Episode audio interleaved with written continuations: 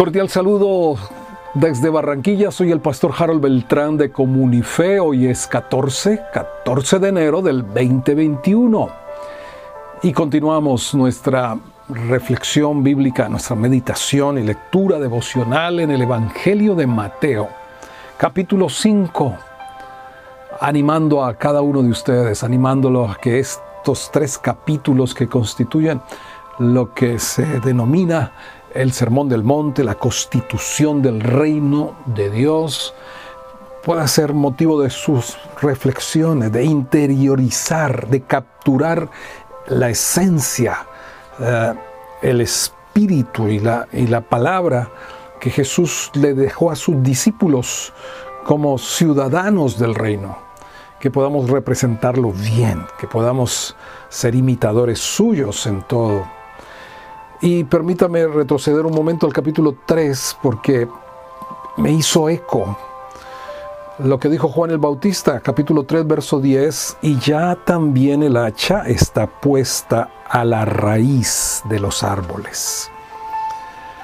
Me hizo eco al, al meditar lo que Jesús está diciendo y comparando en muchos aspectos eh, los judíos de su época realmente más que la ley misma, ellos se apegaban a la interpretación, a la interpretación que le daban los escribas, los fariseos.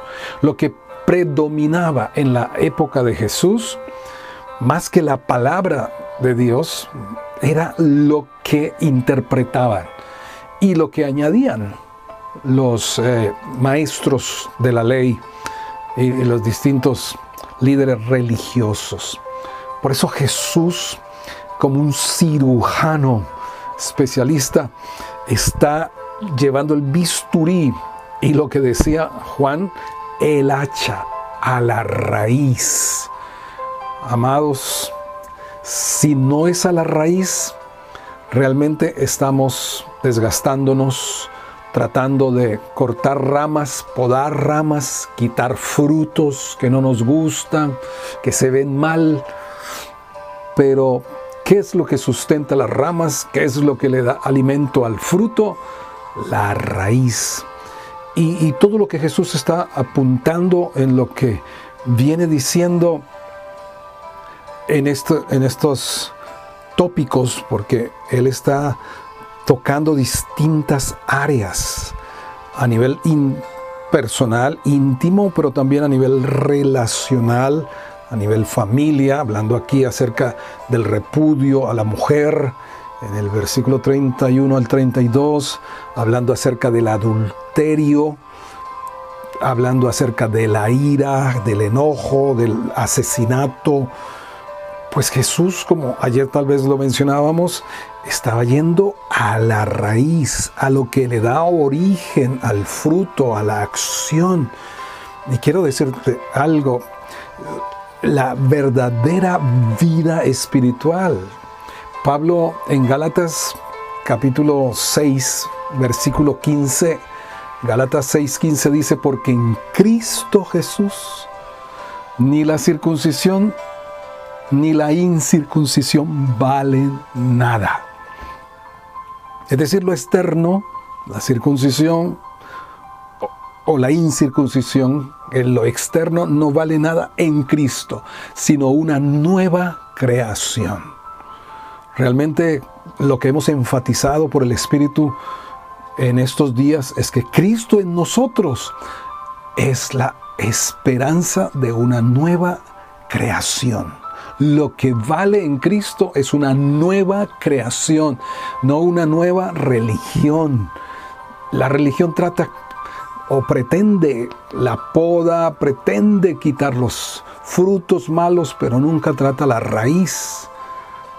Por eso el cristianismo no puede ser eh, considerado y puesto al mismo lugar de las demás religiones que tratan solo a las partes externas, mientras que la obra del Señor es realmente al interior, en una nueva creación. El que está en Cristo Dijo Pablo en 2 de Corintios 5, 17, el que está en Cristo es una nueva criatura. Las cosas viejas pasaron, todas son hechas nuevas. No todo lo que entra en un garaje es un carro. En un garaje puede haber de todo menos carros. Así que no todo el que entra a una congregación o se reúne eh, como con cristianos es un cristiano, sino realmente el que tiene el Espíritu de Cristo. Dice, si alguno no tiene el Espíritu de Cristo, no es de él.